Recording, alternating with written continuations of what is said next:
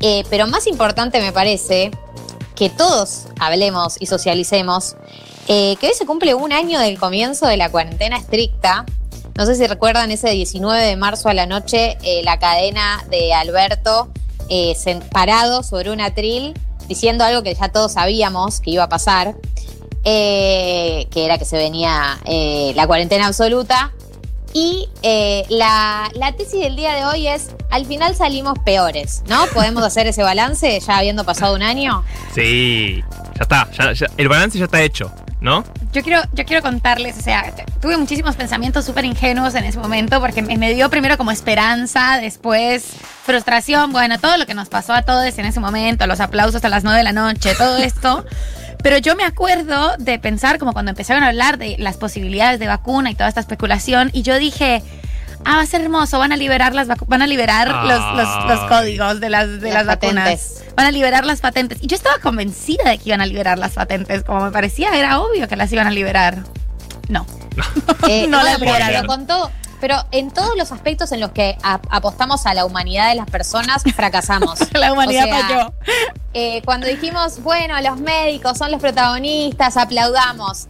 Pum, a fin de año los teníamos haciendo reclamos, pidiendo por aumento salarial, siendo reprimidos. Sí, se anunció un bono y al final no se lo pagaron todo lo que habían anunciado.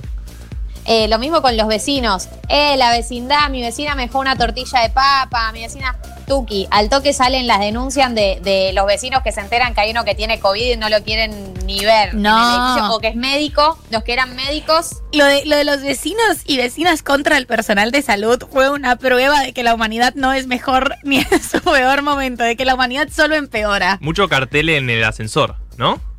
Por Claro. favor, le pedimos que se vaya porque nos está poniendo en riesgo. La- ¿Qué, qué- qué soreteada? Sí, sí. Eh, todo, todo gesto de humanidad que cuando volvimos levemente a la vida, ¿no? Empezamos a, cruzarnos. eh, por ejemplo, a todas las personas que nos molesta saludar con beso, eh, profundizamos nuestra hostilidad hacia el mundo. Nunca más vamos a volver a saludar con un beso.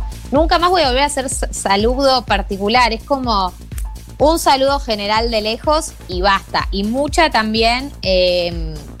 Eh, para la gente que también somos muy ansiosos cuando tenemos reuniones sociales, ya a las dos o tres horas queremos ir volviendo, también empezó a justificarse todo eso. O sea, todas las cosas que un- uno siente que teníamos que mejorar, eh, bueno, se abrió la puerta para empeorarlas. Y empeoramos. Eh, sí, sin duda. Yo con lo del beso también me adhiero profundamente a esta, a esta sensación de tranquilidad y sosiego cuando no hay que saludar a 20 personas de beso, lo que siempre me pareció que era un montón. En el debate puñito o codo, eh, ¿De qué lado de la mecha te encontrás? de- me- por supuesto que el puñito, La chicos, dieta. saludarse con el codo, la gente se te acerca mucho más, como es una cosa que tenés la, la otra Sí, persona tratando de hacer con el codo, respirándote en la nuca. Y esto fue, lo voy a decir, culpa de Jorge Drexler, por esa canción que hizo tratando de apelar a que la sociedad iba a mejorar. Y Alberto, obviamente, obviamente, flashó con la canción y hizo el, el ahora nos saludamos con los codos. Porque si no, no tiene ningún sentido saludarse con el codo, pensémoslo objetivamente. Es que yo no sé en la discusión científica si es peor el puño que el codo. Ya igual se demostró que, que no, igual nada, si tosiste, qué sé yo. No sé cómo, cómo se cerró esa discusión, pero vamos a decirlo, el codo nunca fue orgánico. El puño rápidamente se volvió algo orgánico en nuestras vidas y el codo siempre fue incómodo. Pero aparte porque Es- con el puño le demostrás al otro desde antes para mí. Como que le marcás distancia al otro, ¿no? Como te meto el punito ahí. Le remarcas Claro. distancia. Yo Yo- no yo tengo el codo tan largo. ¿entendés? Esto, esto- esto es corto el codo. O sea, ponerle que son 50 centímetros y 50 centímetros. Es poco, en cambio todo el brazo es largo.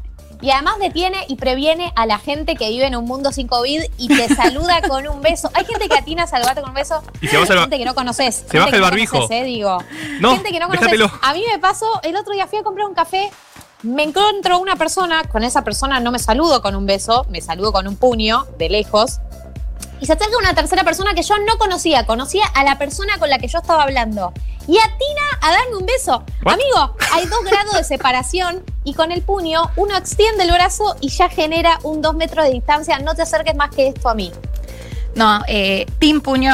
Sí, team team puñito, Puño team forever. puñito. Team Puñito y, y alcohol en gel. Eh, Pero ese momento yo sí quiero trazar la genealogía y el- la génesis de esa costumbre tan contraintuitiva del codo fue Jorge Drexler. Pará, había algo más contraintuitivo. ¿Se acuerdan que en, en Asia decían que se saludaban con los pies? ¿What? What? Sí, porque chocaban eso, los pies. ¿Y por Sí, qué? sí, sí. Pero, ¿y, por- y por qué perdimos la sana costumbre de decir hola y levantar la mano a distancia? ¿Qué es lo que pasa? ¿Por qué hay que tocarse con el saludo? O sea, Al pedo, sí. eh, Eh, cualquier parte yo del cuerpo. Que, re- que recordemos todas nuestras etapas de ay, qué ternura que me doy de- del comienzo de la cuarentena. Invito a oyentes, a oyentas a que también compartan sus propias etapas y experiencias de ay, me doy ternura, me di ternura. Yo me di mucha ternura. eh, un día que me maquillé, pero profundamente, o sea, miré muchos tutoriales y eh, arreglamos con mis amigas eh, no una fiesta por Zoom, porque no era una fiesta, pero éramos cuatro o cinco con reggaetón de fondo, eh, bailando paradas en nuestras casas. Y en su momento me pareció un lindo plan. Y hoy en día digo, ay, Ay. mi vida, mi vida, qué triste se ve la imagen de afuera. Qué triste se ve la imagen ¿Hay fotos? de afuera. ¿Hay videos? Sí, hay todo. Uf, fuerte. ¿En un año o dos? ¿Sabes qué? Eso Cotiza. cotiza. Sí, sí, sí. Yo nunca pude, nunca pude con el cumpleaños. Eh, boomer, ok, boomer. Pero me, pa- me pasó como de. No sé, algo pasó, ¿no? Nunca pude como enfiestarme eh, Sí, yo tampoco. en una fiesta de Zoom. No, no, me habría encantado, pero no, no, no. Una no. felicidad que no fue ajena. No, total, total, me, fue- me- me esquivó. Yo, yo me di ternura a mí mismo, básicamente. Yo, eh, para los que, los que no me conocen, pasé los primeros dos, tres meses en aislamiento en las profundidades del conurbano, en la casa de mis suegres. Le mandamos un saludo. Eh, y en un momento era, bueno, quiero volver a Capital. Y era un momento en el que pensabas que las fronteras estaban completamente cerradas, ¿viste? Parecía como... Recuerdo un dato, eh, acá había algo que era que si salías con la bolsa de las compras era el DNI. O sea, era como podías salir con un arma y 15 gramos de marihuana, pero salías con la bolsa de las compras y vos sabías que no te iban a detener. Eh, se generó ese clima. Claro, pero yo en el conurbano no sabía cómo era la capital. La gente me decía, están circulando más autos. Y yo tipo, ¡wow! Volvió la vida. Hay colectivos. Yo no lo podía creer, ¿entendés? No, hacía dos meses que no veía nada de la capital y no sabía si podía volver. Porque en ese momento En nada. las fronteras, en las fronteras iban a ser como la frontera del narcotráfico. Claro, tal vez me pedían Ciudad Juárez es lo Claro. que están describiendo, o sea, literalmente. Y pasé y creo que literal no me pidieron nada. Tipo, pagué el peaje básicamente. Mostré tipo mi celular que tenía aprobado para pasar. O sea, tenía el, el permiso, pero nada. No, yo Era recuerdo casi un, normal. un par de veces, tipo junio, eh, julio, que fui a La Plata y había, sí, muchísimas, o sea, cuatro eh, retenes, cuatro Sí. que nos, nos tocaba presentar el, el Cuidar, la aplicación, la aplicación Cuidar. Pero después caminar con la bolsa, con, con la bolsa del día toda arreglada, toda maquillada y con la bolsa vacía del día, eh, e ir caminando a lugares. Me acuerdo la emoción cuando nos dejaron caminar, como cuando Ah. podías ir un poco más No lejos. nos dejaron caminar. Boluda, era un montón. Caminé 15 kilómetros. Caminé 15 kilómetros como con, además sin gafas, porque no, se me empañaban con el barbijo, pero pensando como, qué, qué sensación de libertad, qué éxtasis. ¿Cómo no lo hacía antes? Eh, están llegando algunos mensajes de gente que, que se dio ternura. Eh, Sofi dice, eh, yo también hice Zoom parties y en pedo compré luces de boliche. también Bueno, otra, para, otra categoría de medir ternura es con las compras que Oh. hice. ¿En, cua- en qué compras entramos? Yoguineta primero y después como la euforia del capitalismo de qué bien el consumo es lo único que nos va a hacer sentir en paz. Totalmente, yo deposité muchas de mis angustias ahí. Tama dice, yo me di ternura haciendo peñas por Zoom con mis compañeros de militancia y haciendo karaoke por Zoom también con mis amigas cantando bandana a los gritos. el Ah, karaoke por Zoom vida. aparte, siento que hay un, Un montón. claro, un montón de atraso, ¿no? Como... Eh, sí, bueno, acá también, yo también entré en esta. Eh, Noé de Merlo dice, tuve diferentes momentos. Momento co-wash, con el pelo, con el pelo, a odiarlo. María, ¿en, Colo- ¿en Colombia no se saluda a personas que no conoces con un beso? Por supuesto que no. Un país civilizado. De ninguna manera nos damos la mano. Nos damos la Eh. mano y en la forma en la que das la mano, además, para mí, un poco cachás la personalidad de, de, como no sé, to- todos estamos muy educados, de la mano se da con firmeza, eh, por supuesto, una mano blandita. Eh, acá eh, Tati me apunta que David, David Escanasi, nuestro querido operador, la persona detrás del vidrio en los controles, quedó varado en Tailandia hasta junio. ¿Qué? La, gran Luli Thorne. Pero, no, qué buen, qué bien igual. el mejor final. ¿Quiere, ¿Quiere decir algo al aire o, o- o no se va a exponer? No va a exponer su voz. Dice que no. Dice que no quiere exponerse, que de su vida privada no habla. Ah, bien, bien, bien. Dice Ok, que- Disculpa, disculpa, David. Eh, Eh, una, pero- Ana dice, cumple con amigas y la que me gusta por WhatsApp, mezclé dos tipos de vinos, terminé en pedo. Cuando corté a la pibe que me gusta, le dije que la quería y que me encantaba. Hoy somos novias. Bueno, bien. Muy buen, muy Gente buen que supo- final. Bueno, hay que hablar de la horda de separaciones en cuarentena unida con la horda de eh, enamoramientos Intenso. feroces y veloces. Intenso. Sí, sí. y yo ya empecé a conocer la tercera posición, que es enamoramiento feroz y corte. Cuestión que Ya hay, ya hay separación ya hay separaciones de parejas que se conocieron en el COVID. Cuestión que ahora está empezando una nueva pandemia para esa gente. Claro, la porque es pandemia. completamente claro. distinta. Y les va a coincidir, Eh, y les va a coincidir con la segunda ola, además. Claro, mandamos un saludito a esa gente. Eh, me di ternura cuando eh, con mis amigas salíamos a caminar hasta el parque sin sentarnos ni nada, era ida y vuelta. Claro, porque no habían abierto las plazas, entonces ni bien habilitan, yo también lo hacía.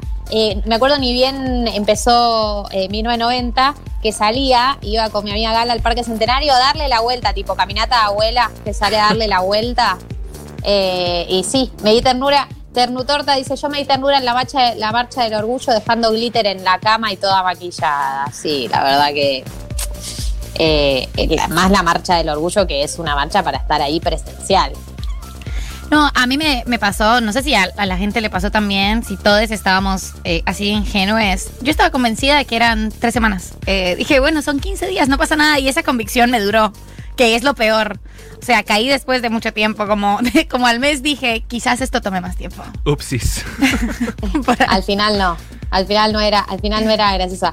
Eh, acá realista y afligido dice, soy sociólogo, así que nunca esperé que de la pandemia surgiera una sociedad mejor. Besis, filósofos y poetas. ¿Se acuerdan del lema cuanto peor mejor? No funcionó. Cuanto peor mejor. No funcionó, entonces no iba a funcionar ahora.